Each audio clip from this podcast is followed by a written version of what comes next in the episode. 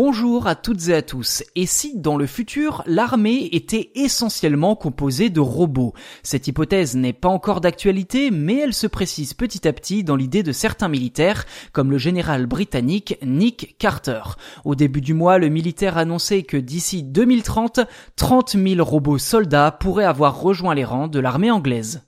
D'ici dix ans, les effectifs militaires de la Grande-Bretagne pourraient comprendre 90 000 soldats humains et 30 000 robots. Une volonté affichée par le colonel Carter pour qui la crise économique mondiale due à la Covid-19 pourrait déclencher de nouvelles menaces pour la sécurité, voire même des guerres. Et d'après le journal The Guardian, l'armée du Royaume-Uni effectue actuellement des recherches sur des drones, des véhicules terrestres et des sous-marins téléguidés. Certains seraient d'ailleurs armés quand d'autres n'auraient qu'une fonction de reconnaissance.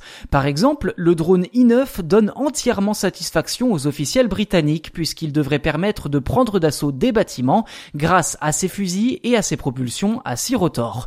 Ceci dit, il semblerait que l'ensemble de ces robots ne soit pas doté de capacités létales et nécessitent nécessiteront une intervention humaine à distance pour fonctionner pleinement.